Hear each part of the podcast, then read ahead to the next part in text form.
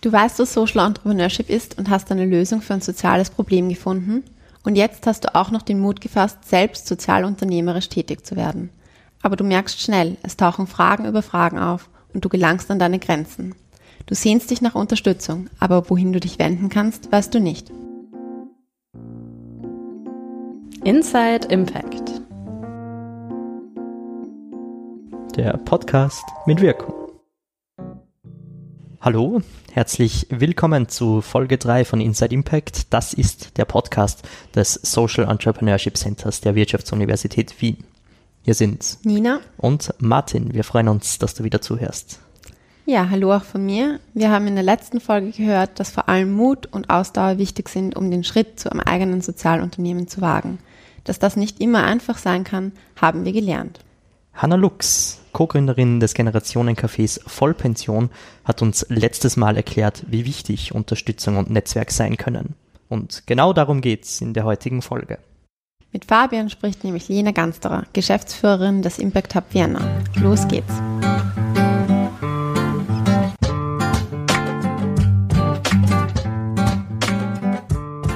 Ja, vielen Dank fürs Dabeisein, Lena Gansterer.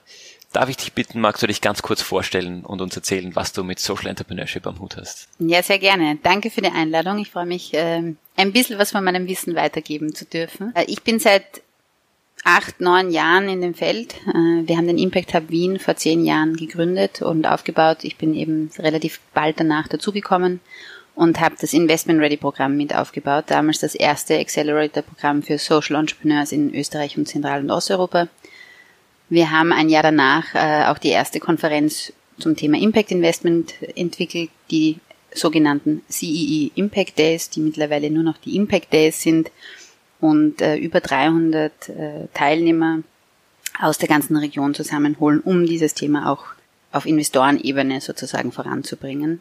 Und nachdem wir mit diesen ersten Schritten in diese Accelerator-Welt gegangen sind, haben wir eigentlich entschieden, dass wir ein Kompetenzzentrum bis zu einem gewissen Grad für, für das werden wollen und machen jetzt unterschiedliche Programme, die Sozialunternehmer finden, die gute Ideen haben und dabei unterstützen, ihre Ideen in die Welt zu bringen und zu skalieren.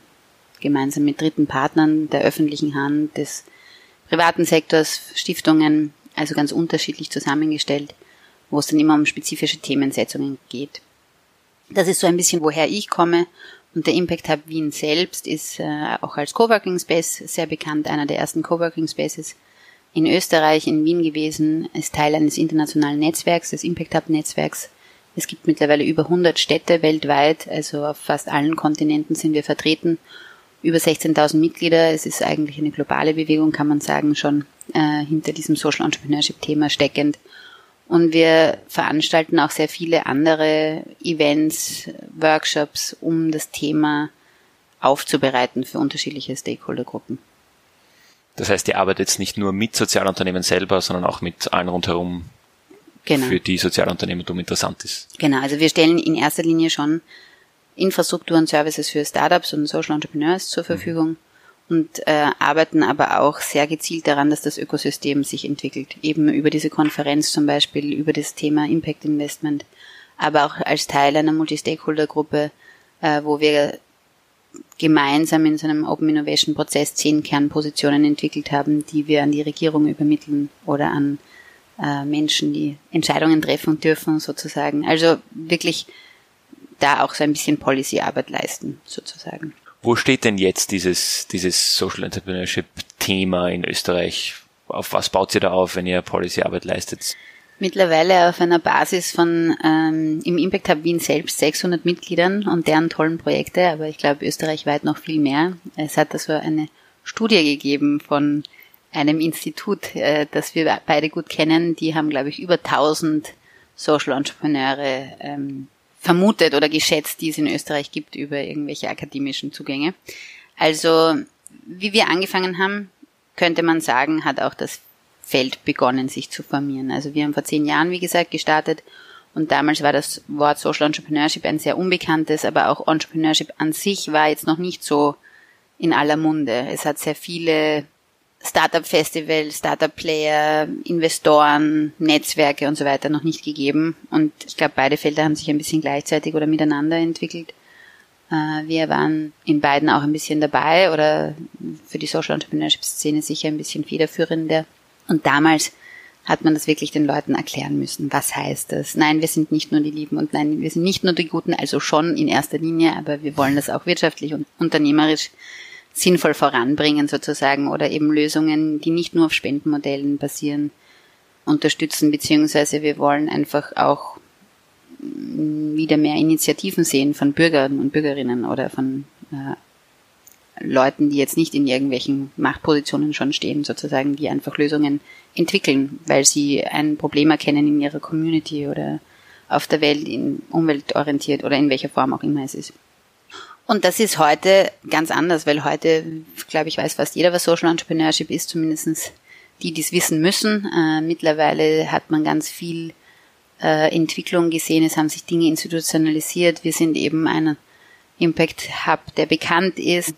Es gibt mittlerweile das Kompetenzzentrum für Social Entrepreneurship, das gab es damals auch noch nicht. Es gab damals eine Vorlesung zum Thema, aber das war es in ganz Österreich. Mittlerweile, glaube ich, gibt es auf mehreren Unis Vorlesungen dazu oder irgendwie sogar eben so spezielle Kompetenzzentren und Angebote. Masterprogramme weiß ich noch nicht, aber es tut sich da auf der akademischen Seite viel. Es haben alle großen Fördergremien oder Förderagenturen des Landes, also die FFG, die AWS, die ADA, in Wien auch die Wirtschaftsagentur Wien, ähm, Social Business Calls rausgegeben. Es ist also auch öffentliches Geld in den Sektor geflossen. Es gibt mittlerweile eine sehr kleine, aber doch bestehende Impact Investment Community auf der Investorenseite. Es gibt äh, Stiftungen, die sich sozusagen diesem Thema verschrieben haben bis zu einem gewissen Grad und einzelne Business Angels, die das fördern. Es gibt immer mehr andere Accelerator-Programme und Studentenorganisationen und so weiter, die dieses Thema voranbringen. Also es gibt nicht mehr nur die Impact Hub Wien Leute in der Lindengasse, die davon reden, sondern es gibt mittlerweile einfach eigentlich durch die Bank im ganzen Ökosystem äh, Angebote dafür. Das ganze Ökosystem ist, in, ist dann in Wien oder wie, wie schaut das regional in Österreich aus? Gibt es da mehrere Hubs oder, oder? Impact Hubs gibt es nur einen momentan, aber ähm, es entwickelt sich auch in der Region immer mehr. Also es gibt in Graz eine Initiative dazu, den Social Business Club Styria, wenn ich ihn jetzt richtig im Kopf habe. In Innsbruck die Bäckerei. In Linz ist mir jetzt auch jemand untergekommen. Also es gibt da eigentlich unterschiedliche Initiativen, die sich gerade entwickeln. Ich glaube, das ist ein bisschen jünger sozusagen ähm, und noch nicht so institutionalisiert oder formalisiert teilweise, teilweise schon. Aber zum Beispiel über den Social Impact Award, den wir ja auch lange mitbetreut haben oder durchgeführt haben, hat es eigentlich immer österreichweit ein Angebot gegeben für Studierende zumindestens. Wir machen auch sehr viele Programme selbst, so mit österreichweiter Ausschreibung. Die öffentlichen Förderungen sind natürlich für alle zugänglich. Also da würde ich sagen, gibt es Angebot österreichweit. Ist es so stark verankert wie in Wien? Nein, aber das gilt wahrscheinlich für die ganze Entrepreneurship-Szene. Gibt es da spezielle Themenschwerpunkte, die immer wieder stärker sind? Oder ist das bestimmte Themen, die immer stark sind? Im Sinne der Wirkung genau. oder der Geschäftsmodelle genau, meinst du? Geschäftsmodelle, aber auch die sozialen Themen, die damit besonders adressiert werden.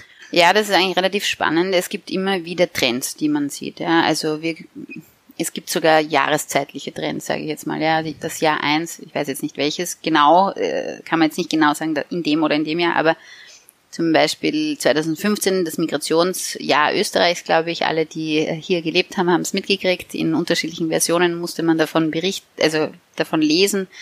Ähm, und das Interessante war, dass das eigentlich damals im Sommer, ich glaube im August so einen Höhepunkt hatte, weil da auch ein Unglück passiert ist und dann sind eben ganz viele Menschen von Budapest nach Wien gekommen und so weiter. Da war das ganz klar medial super präsent. Und im Frühjahr des gleichen Jahres haben wir beim Social Impact Award so viele äh, Einreichungen wie noch nie gekriegt zu dem Thema Integration von Migranten. Und das war schon sehr spannend, weil das eigentlich schon ein bisschen früher sichtbar war, als es jetzt, sage ich mal, im Allgemeinen bekannt war vielleicht, ja, weil natürlich Leute aus der Community oder aus der Szene schon gewusst haben, das ist ein Thema, das wird wachsen und das ist ein, das müssen wir lösen. Und da gibt es noch nicht genügend gute Lösungsangebote sei es jetzt von staatlicher oder NGO-Seite vielleicht sogar, aber äh, wir müssen neue Initiativen entwickeln.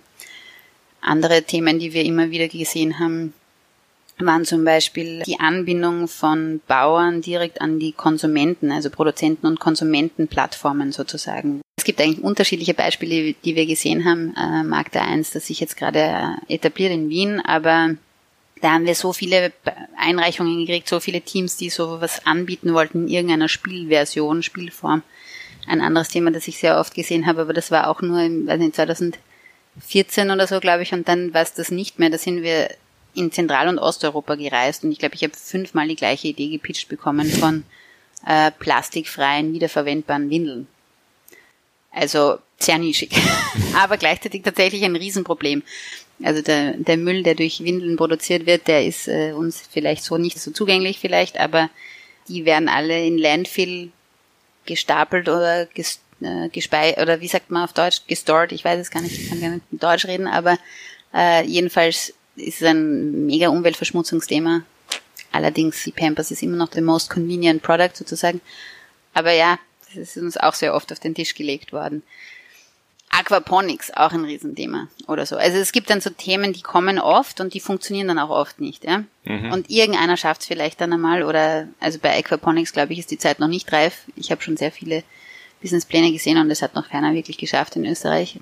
Äh, schauen wir mal, wann das so sein wird. Und wir sehen zum Beispiel, dass es natürlich sehr viel im gesellschaftlichen Bereich geht, also um Arbeitsintegrationsmaßnahmen oder Integration überhaupt, Inklusion von äh, ärmeren Gesellschaftsgruppen sozusagen in den Rest der Gesellschaft. Und auf der Umweltbereichsebene geht es ganz viel um CO2-Reduktion, um Kreislaufwirtschaft und nachhaltige Wertschöpfungsketten. Also es gibt auch so größere Trends, ja. Wie steht dann Österreich im internationalen Vergleich da als, als Ökosystem? Sind wir da im internationalen Trend? Also ich habe jetzt gerade vorher telefoniert mit äh, einer Kollegin aus dem Impact Hub Basel in der Schweiz und die auch ein Investment Ready Programm entwickeln wollen. Und dann habe ich erzählt, bei uns ist natürlich die öffentliche Förderung ein wichtiges Vehikel, vor allem gerade am Anfang. Und es gibt sehr schöne Möglichkeiten in dieser Ideenentwicklungsphase, in der Gründungsphase, sich gewisse Dinge öffentlich fördern zu lassen. Das gibt es in der Schweiz anscheinend weniger, hat sie erzählt, aber dafür gibt es in der Schweiz extrem viel Stiftungsgeld, philanthropisches Geld, das äh, sehr mission-oriented, wie es heißt, äh, investiert werden muss, sogar zum Teil das gibt es bei uns viel weniger. Also es gibt viele Stiftungen, viele Privatstiftungen, aber es ist sehr unklar, ob die sozusagen einen gemeinnützigen Zweck oder nicht haben. Und ob sie danach handeln, ob man die findet, sehr, sehr schwierig. Also da muss man eigentlich die richtigen Anknüpfungspunkte haben. Gleichzeitig haben wir zumindest welche, wenn man jetzt nach Osteuropa geht, dann gibt es dann noch weniger. Also es ist äh, immer die Frage, mit wem benchmarkt man sich sozusagen oder in welche Richtung schaut man der Social Entrepreneurship Sektor als solches ist sicher aus dem angloamerikanischen Raum kommend. Die ganze Sprache, die ganzen Konzepte sind ja auch eigentlich aus diesem englischsprachigen Raum. Hat sicher auch ein bisschen was mit der politischen Ebene zu tun, wenn der Staat relativ liberal geführt wird und relativ wenig selbst sozusagen anbietet, dann muss es ähm, der private Sektor tun. Das ist in Österreich viel weniger der Fall. Also wir haben Gott sei Dank noch einen sehr gut funktionierenden Wohlfahrtsstaat, ähm, eine soziale Marktwirtschaft per Verfassung und einen sehr starken vierten Sektor, also die NGO-Welt, ähm, die sehr viele Dinge sind einfach bei uns sehr gut gelöst. Also zum Beispiel Public Housing ist bei uns ein weniger großes Thema als in England. Oder Healthcare ist bei uns eigentlich auch zu einem großen Teil abgedeckt. Nicht, dass es alles perfekt ist, aber es ist um einiges mehr vorhanden an Basisinfrastruktur sozusagen. Das heißt, man kann sich in Österreich inhaltlich relativ gut mit äh, schon more sophisticated Lösungen oder mehr Innovation sozusagen beschäftigen. Jetzt möchte ich in Österreich ein Social Enterprise starten wo gehe ich dahin, wo gibt es Unterstützung, wie mache ich das? Am besten, du gehst in den Impact Hub, Lindengasse 56 im 7. Bezirk. Äh, da wirst du lächelnd begrüßt und gefragt, wie geht's dir, was brauchst du? Du kriegst eine Infrastruktur, du kannst äh, sogar alleine kommen sozusagen. Wir haben das schon sehr oft gehabt, dass äh, Gründer kommen und auch auf der Suche nach Mitgründern noch sind oder Mitgründerinnen. Sehr oft finden sie auch über das Netzwerk dann welche, weil wir sehr viel Community-Arbeit machen, die Leute zusammenbringen aber auch wenn es um andere Ressourcen, Freelancer, Talente, die du dann später als Mitarbeiter brauchst, sozusagen geht. Also dieses persönliche Netzwerk aufbauen ist, glaube ich, eins der ersten Dinge, die du machen solltest und das kannst du einfach sehr gut, wenn du dich in der Szene blicken lässt. Und dann bieten wir dir natürlich auch einen äh, Arbeitsplatz, also du kannst bei uns auch die Arbeitsinfrastruktur sozusagen verwenden und auch inhaltlich, wie ich schon gesagt habe, über unsere Programme und über unseren Expertenpool äh, sehr viel Unterstützung bekommen in der Strategieentwicklung, in der Geschäftsmodellentwicklung, in der Impact-Modellentwicklung. Also wie funktioniert deine äh, Wirkungslogik tatsächlich? Ist das, was du löst oder was du lösen möchtest, sozusagen über deine Lösung gut gelöst? Das ist eine Frage, die sich dann wirklich stellt. Genau, es gibt auch andere Angebote, aber die muss ich jetzt nicht preisen, nehme ich an. Also ich würde wirklich einfach schauen, wo kann man Unterstützung bekommen und dann auf jeden Fall auch zu den öffentlichen Einrichtungen einmal vorbeitingeln bei der WKO oder bei der WS oder bei der FFG und schauen, was es da für Unterstützungspotenzial gibt. Die Leute, die das machen, die bei euch auftauchen, was ist deren Background normalerweise? Sind das Studierende? Sind das Leute aus der Wirtschaft? Sind das Leute aus der Zivilgesellschaft? Alles. Also wir sehen wirklich fast alles, wobei ich sehe drei Gruppen hauptsächlich. Das ist jetzt noch nicht ganz wissenschaftlich abgeklopft, aber wir haben sehr viele Leute, die nach der Uni, während der Uni oder um diesen Abschlusszeitraum herum sozusagen sich eigentlich die Frage stellen, was machen sie jetzt mit ihrem Leben und sehen, dass die Wirtschaft auf eine Art und Weise funktioniert, mit der sie vielleicht nicht zufrieden sind oder wo sie sagen, wir wollen das eigentlich ändern, lösen. Und in Wahrheit haben wir so den Impact Hub gegründet vor zehn Jahren mit dieser Frage, was können wir tun, wo können wir unser Potenzial einsetzen, dass es wirklich gut wirkt. Und in einem herkömmlichen Beruf war das vielleicht nicht ähm, möglich oder haben wir das nicht gesehen, sondern wollten eigentlich was selbst entwickeln und einen Raum schaffen. Das ist die Gründungsidee des Impact Hubs, wo Leute zusammenkommen können, die ähnliche äh, Gesinnungen haben sozusagen und die aktiv werden wollen, die sich gegenseitig unterstützen können.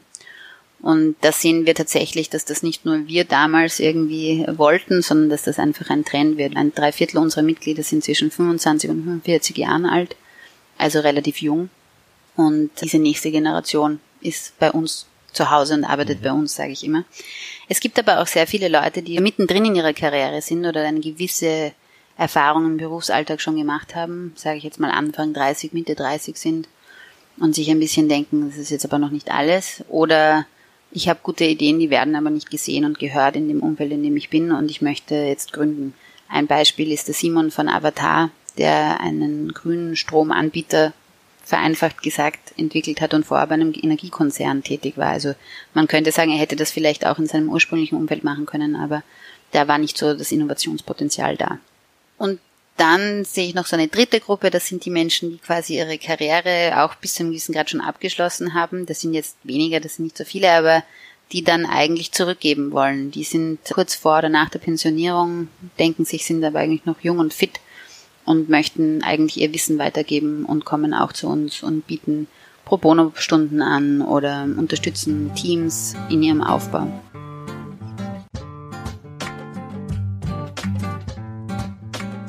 Ja, vielen Dank an die beiden. Die passende Unterstützung zu finden, wirkt ja jetzt gar nicht mehr so schwierig. Bevor ich aber wirklich eine unternehmerische Lösung zusammenbauen kann, muss ich ja erst einmal das Problem verstehen, das ich lösen will. Und genau darum geht's in der nächsten Folge Inside Impact mit Maria Fischinger vom Förderprogramm Impact Innovation der österreichischen Forschungsförderungsgesellschaft. Hallo, mein Name ist Maria Fischinger. Es freut mich, dass ich in diesem Podcast über Problemdefinitionen und die Frage, wie man ein Problem im Kontext von Social Innovation oder Social Entrepreneurship eigentlich angehen kann, sprechen darf. Wir freuen uns schon sehr darauf. Bis es soweit ist, schau doch mal auf unseren Social Media Kanälen vorbei. Wir freuen uns immer über Kommentare und Feedback. Bis dahin, ciao. Tschüss.